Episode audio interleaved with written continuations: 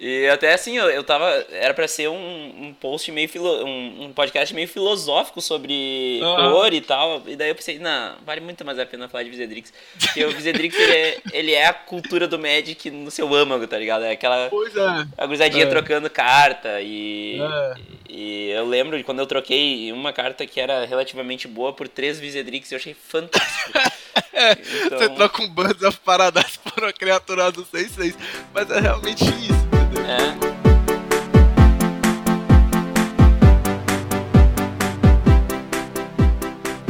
6-6 com custo convertido de mana 7, cuja utilidade ainda não foi encontrada. Esse é o Vizedrix, uma parte marcante da história de 25 anos do Magic.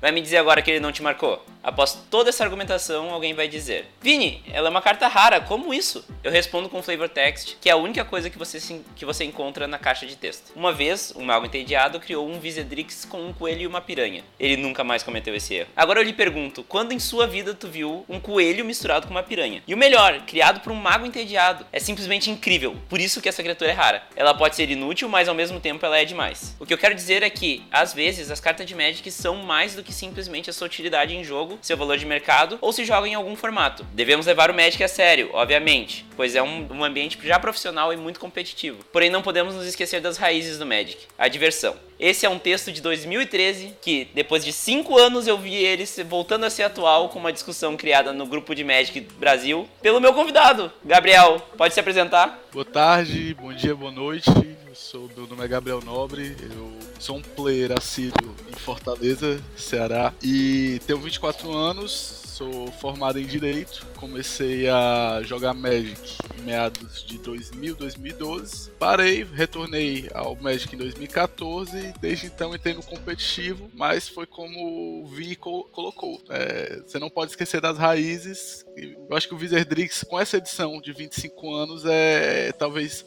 seja uma das cartas que representa para mim os 25 anos de Magic, para quem começou nos meados dos anos 2000. Então, assim, é, é fantástico pensar, né, Gabriel, a gente estava falando em off agora, como na época que a gente que a gente tinha o Vizedrix ali como uma das cartas principais da nossa coleção, às vezes, ele era ele é um ícone daquela época, né? Que muita gente trocava cartas fantásticas por Vizedrix. E na época que a gente era criança também, que a gente jogava mais novo e tudo mais. E o teu post, ele, ele trouxe para nós essa questão de o quão perdida tá essa parte da diversão, de criar decks pela diversão e não pelo competitivo por si só. E como a galera, entre aspas, perdeu a graça nisso, né? Perdeu a...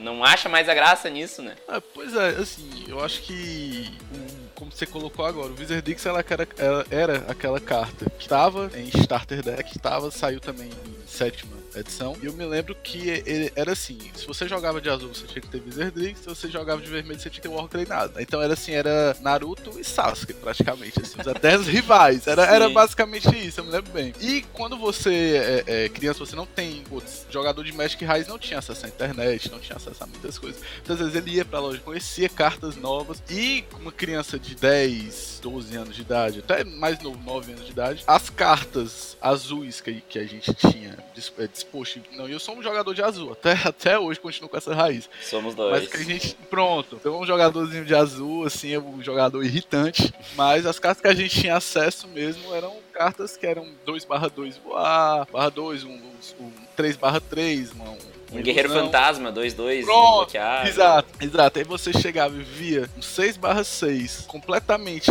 anabolizado, você pensava, não, uma carta dessa deve ser, deve valer pra alguma coisa. E você tinha o Wizardrix. Então o Wizardrix, junto com o Org Treinado e outras cartas, marcaram muito essa, essa época. Porque assim, se você levar em consideração, você tinha o que a gente, tá, a gente até comentou em off. Comentei, ah, eu sou de uma época que Elemental dos Espinhos, quem tinha Elemental dos Espinhos, eu queria andar com uma pessoa no recreio quem tinha Elemental dos Espinhos entendeu? Ah. é, então assim, é, essa falta de informação junto com essa inocência de você ser criança e achar que o 10 barra 10, que não tem atropelar, que é 20 manos, serve para alguma coisa, representa bem esses, esse Wizardrix, esses 25 anos de Magic. Então assim, o Wizardrix ele não é só uma, uma, um 6 barra 6, 7 manas, raro, com flavor taste, taste engraçado ele é uma representação do início do Magic. Eu tava. Uhum. Eu entrei no, Star City, assim, pra, pra não cair de paraquedas nessa entrevista, dá pra ter, sei lá, uma, uma curiosidade. Eu vi hoje que o Wizardrix na Star City Foil tá 75 reais, tá 25 Eita! Tá out of stock. Entendeu? Então, assim, é, é, uma carta aqui que realmente representa muita coisa. Pelo, pelo menos pra mim. É, eu lembro que eu tenho três Visedrix hoje. Uh, e os três estão na pasta, inclusive, na minha pasta de trade, que eu, a galera olha, mas por que não tem isso? Ah, meu, tem longa história, tá ligado? É aquele Wizardix que tu trocou, aqueles três? Não, é. ou são outros já? Não, não, é, é, Não, esses aí são exatamente, eu ia falar, é, ele vem dessa troca que eu não lembro exatamente o que, eu dei, mas eu sei que era algo bom e a pessoa me convenceu que eu. Cara, era um Visedrix de sétima e dois de oitava. Era de sétima, é. meu Deus, borda antiga, sabe? Sim. Uh, então, uh, isso tudo, essa, essa mitologia toda por trás, ela me levou até eu fazer aquele texto, aquele artigo no Agora Não Dá, que era o meu blog lá por 2012, 2013. Eu deixo o link aqui na, na descrição do episódio, onde eu, eu tava buscando uh, abordar mais essa parte da diversão do Magic, porque eu, eu me senti perdendo essa, essa, esse lado naquela né, época. Foi a época que eu fui exposto ao lado mais competitivo do México pela primeira vez na minha vida. Por morar numa cidade pequena, eu não, não tinha né, o competitivo. Então, depois que eu comecei a, a procurar lista e entender melhor o Magic e ver como é que as coisas aconteciam, eu comecei a sentir que eu perdi o lado da diversão do jogo. E daí, naquela época, eu tava escrevendo bastante sobre isso, justamente por eu ter me sentido uh, perdendo esse lado. E o artigo ele se encaixa exatamente nessa época onde eu tava buscando ali o sentido mais engraçado do jogo e mais legal, mais divertido divertido. E, e eu trouxe uh, esse artigo, essa, essa ideia de falar do Visedrix como uma, uma, um método, meio de escape, assim, dentro daquela coisa toda do competitivo.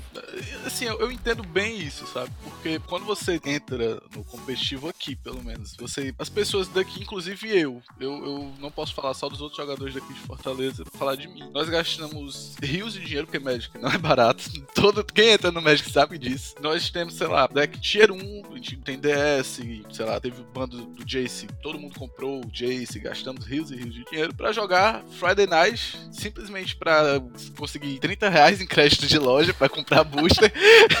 é realmente isso. Booster a gente tem, é. é, exato. Ou pegar algum, alguma besteirinha que a gente precisa, pegar dado às vezes, mas é, é, a gente ficou naquela coisa do competitivo, competitivo, a gente quer ganhar, lógico, para poder ficar brincando, fazer uma zoeira com o outro, mas a gente perdeu realmente essa questão e nos últimos um mês, um mês e meio, um colega nosso fez um deck de rato. Um deck de rato, assim, bem que tinha table mesmo. Uhum. E começou a fazer resultado. Começou a fazer resultado, a gente começava a, a zoar os outros que tava perdendo o deck de rato.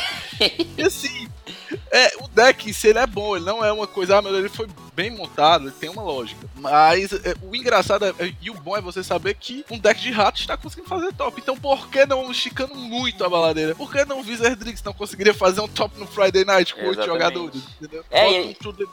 ele entra, bate ali, toma seis, entendeu? É, é, é, é, assim, são estratégias que a gente acaba, acabou perdendo por realmente isso, você ser competitivo, mas você não ser um pro player e você copiar os decks dos, dos pro players e esquecer completamente de outras cartas. Exatamente tudo da diversão do Magic em si. É, e uma coisa que ficou evidenciada naquele teu. Naquele teu post, né, sobre por que, que o Visedrix não é jogado e a galera levando a sério, é que a galera realmente tá meio contaminada, entre aspas, né, com esse pensamento competitivo onde o que importa é a efetividade da carta, o que importa é, é como o deck tá construído da melhor forma e como tu vai conseguir vencer com esse deck e não como tu vai se divertir com esse deck, né? Que a galera começou a botar, ah, e essa carta aqui que é muito melhor que o Visedrix, ela nem joga, então como é que tu acha que você tem que jogar? Gente, menos, gente assistir. gente jogou assim um shitstorm muito grande. Assim, não que ser competitivo seja uma coisa ruim. Na verdade, você tem campeonatos que você pode dar vida, mesmo que é um campeonato bom e todas as vezes você quer tryhardar. Mas, gente, você tryhardar todo Friday night e sei lá, o campeonato de sábado aqui, gente, não é normal para você ganhar 15 reais. Não é tão normal, entendeu? Sei lá, um PPTQ, alguma coisa, um RPTQ. Tudo bem, faça. Assim, eu sou um jogador que é competitivo, mas enfim, eu ainda quero poder. Vamos supor, outra vez eu tava, tava comentando com o pessoal daqui do grupo, perguntando por que, que o obliterador Firexiano não era tão utilizado no competitivo. Realmente, eu, eu, ter, eu teria essa dúvida. Não como do Wizardix, que foi uma zoeira clássica. Sim, sim. Ali foi claro, mas eu teria uma dúvida porque que o Firex Obliterator não é utilizado. E entraram em discussões, ah, tá culpa de mana, perder parar. Ok, mas não impede você usar um Firex Obliterator numa, num Friday Night, sabe? Então, a, a, a, gente tá cada vez mais se engessando a nossa comunidade. E o Wizardrix é uma revolução quanto a isso, entendeu? Na realidade, é porque eu não tive tempo esse final de semana. Mas no próximo eu vou jogar de Wizardrix e te mando um reporte pelo, pelo, Bah. pelo Facebook. Eu Com vou, certeza, eu vou me manda. dizer, eu vou dizer, eu vou mandar um reporte à lista do deck. Manda que a gente faz a publicação no, no blog do MTGC assim que sair esse, esse episódio aqui, que é o sétimo episódio da primeira temporada, a gente faz logo Nossa. depois, a gente faz o report. Pronto, eu vou fazer um reporte. E se caso eu ganhe de alguém, pode ter certeza que eu mando os prints do grupo zoando essa pessoa. Boa, boa! Mas assim, eu acho que uma das coisas mais fantásticas do Wizardrix é que ele é, ele é um ícone do Magic, né? Ele. Que nem nós falamos, né? Ele marca muito bem os 25 anos de jogo e ele mostra também como era a nossa vida naquela época que a gente jogava. Eu, eu até citei no primeiro episódio do, do MTGC que quando eu era menor eu ia jogar taco, eu levava no bolso o meu deck de Magic e eu jogava na calçada do lado de onde nós jogava taco, enquanto não era minha vez de jogar taco, eu tava jogando Magic. Ah, Ent- E Então destruindo é- as cartas na, na, na calçada, né? e- o clássico. todo mundo. Então ele é Sim. um ícone, né? De que mostra como era o nosso jogo, né? Não, o pessoal que levou na esportiva o post, teve um que comentou assim que eu morri de rir. E é verdade, ele comentando: Ah, se você parar pra pensar, Wizardrix é uma criatura lendária. Porque o Flavor Text diz mais ou menos assim: uma vez um mago entediado criou o Wizardrix, como um coelho e uma piranha, e ele nunca mais cometeu esse erro. Ou seja, só existe um Wizardrix. E ele tem nome Então, próprio. assim, então, assim, é, é- a- as pessoas têm noção, assim, acredito, quero eu crer, a importância do Wizardrix é, é, pra comunidade. Eu vi, entrei no Reddit depois daquele post, muita gente discute, discutindo também, levando pra brincadeira, e a, a importância do, do próprio Wizardrix, sabe? E Porque eu acho que a Wizards não colocar ele na edição de 25 anos, em parte eu, eu fico um pouco chateado, porque ele representa algo pra mim. A edição de 25 anos não, vai, não seria só pra baixar o preço de cartas, tornar cartas mais acessíveis, que é uma das propostas, mas também pra meio que valorizar certas cartas que fizeram parte da, da, da nossa geração. Eu acho, eu pego bem por aí mesmo, Eu vi um post que era o cara falando assim: ah, a coleção tá, não tá muito boa pra quem quer investir, mas pra jogador, quem é jogador, curtiu, né? Podia ter um Wizardrix em comum ali, né? Poderia, poderia. Raro não, aí eu vou É. falar a verdade, raro É. teria.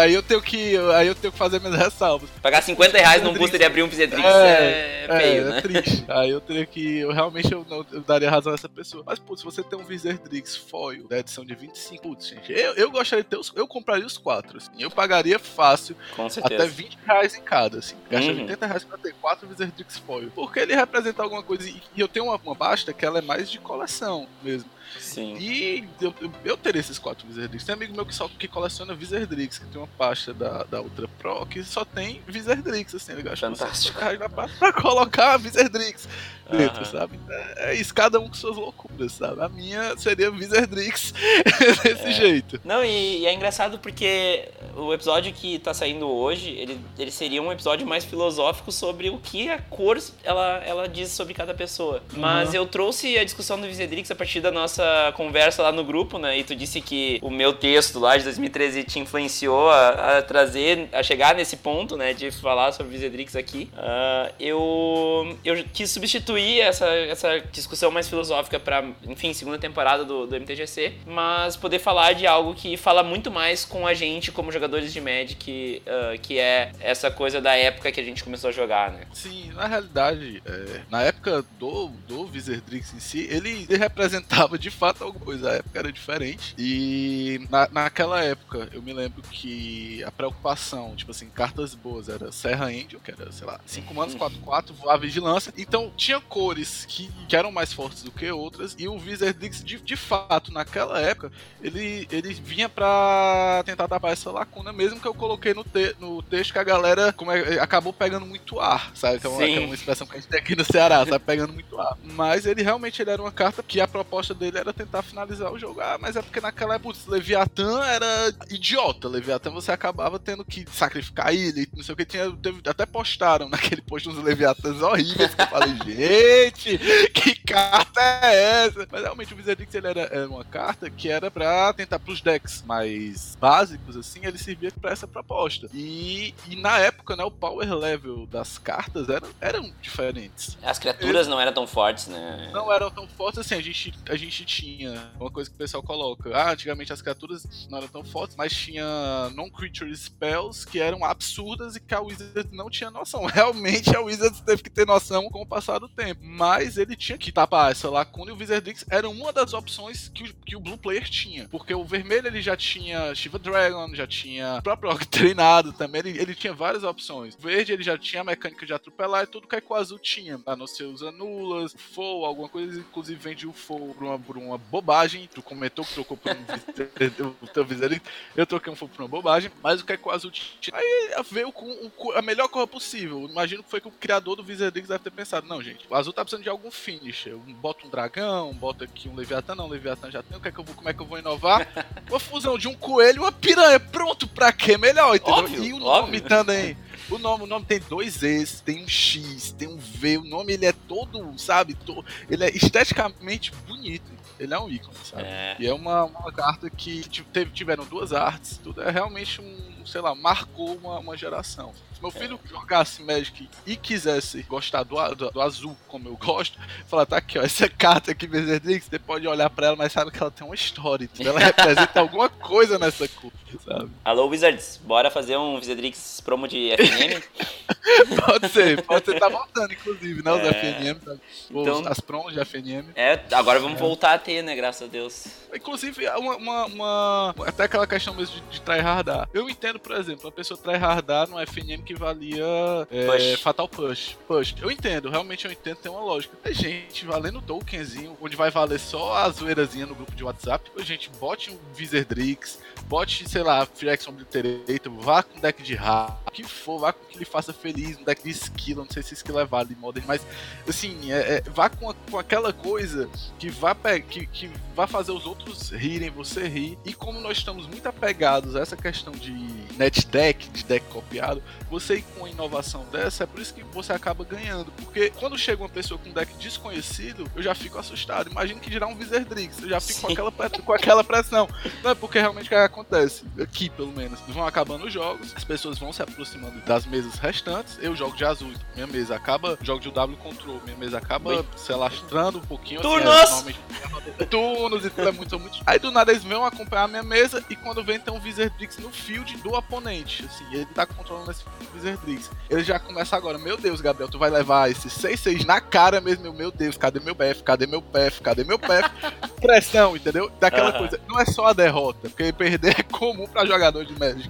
É você perder pra um Wizardrix, entendeu? É pra você Uhum. perder pra um de rato. Tem toda essa pressão. Isso é um engraçado do FNM. Isso é uma coisa que a gente não perdeu, sabe? É. Da, da nossa época de adolescência que a gente ainda traz, sabe? Assim, as pessoas têm que lembrar que não são jogadores, pro players e tudo. Tem um outro que quer, mas a gente tem a nossa vida fora do Magic e vi como uma maneira de, de você voltar a essa, essa fase de adolescente, de criança e rir, entendeu? É, é, é isso, normalmente. Eu prefiro muito mais jogar com o Wizardrix e, sei lá, rir no FNM da vida que não valha um push, do que, sei lá, abufelar com o meu DS e conseguir dados em crédito de loja, entendeu? Que é mais ou menos o que acontece. A gente dá a vida pra conseguir dadinhos em crédito de loja. Aproveita o caminho, né? Ao invés de só o resultado. É, exato, realmente isso. É, a proposta do post do Wizardrix foi essa mesmo. Então, Gabriel, onde a galera pode te achar aí no, nos grupos de Magic, no Facebook, em algum tem um Twitter aí que tu queira falar? Cara, eu tenho o meu, o meu Facebook próprio mesmo, que é Gabriel Nobre. Eu, eu volto e meio, é, publico no grupo de Magic Brasil. Normalmente posts com comentários com cunho do Wizardrix mesmo, assim, tira- tirando onda. É, o pessoal daqui da minha cidade também já, já me conhece bem por esse perfil mesmo. Eu normalmente fico na, na Red Zone Cards Games, Fortaleza, que é tem modern. E tem meu Instagram também, que é Gabriel Nobre LB. Enfim, se Sim. Separar muito bem a minha vida pessoal como profissional e minha vida assim de médico. Eu volto a ser adolescente quando eu jogo esse Aham. jogo. A verdade é essa. Pois é, é bem isso mesmo. Então tá, meu, muito obrigado aí pela, pela conversa sobre essa lenda incompreendida, Wizardrix. Eu que e, agradeço. e é isso aí, cara. A gente vai se conversando aí, tu manda aí esse reporte pra gente poder postar no, no MTGC. Tá ok, obrigado, Vini. Muito obrigado pela oportunidade e um abraço, viu? Valeu, abraço.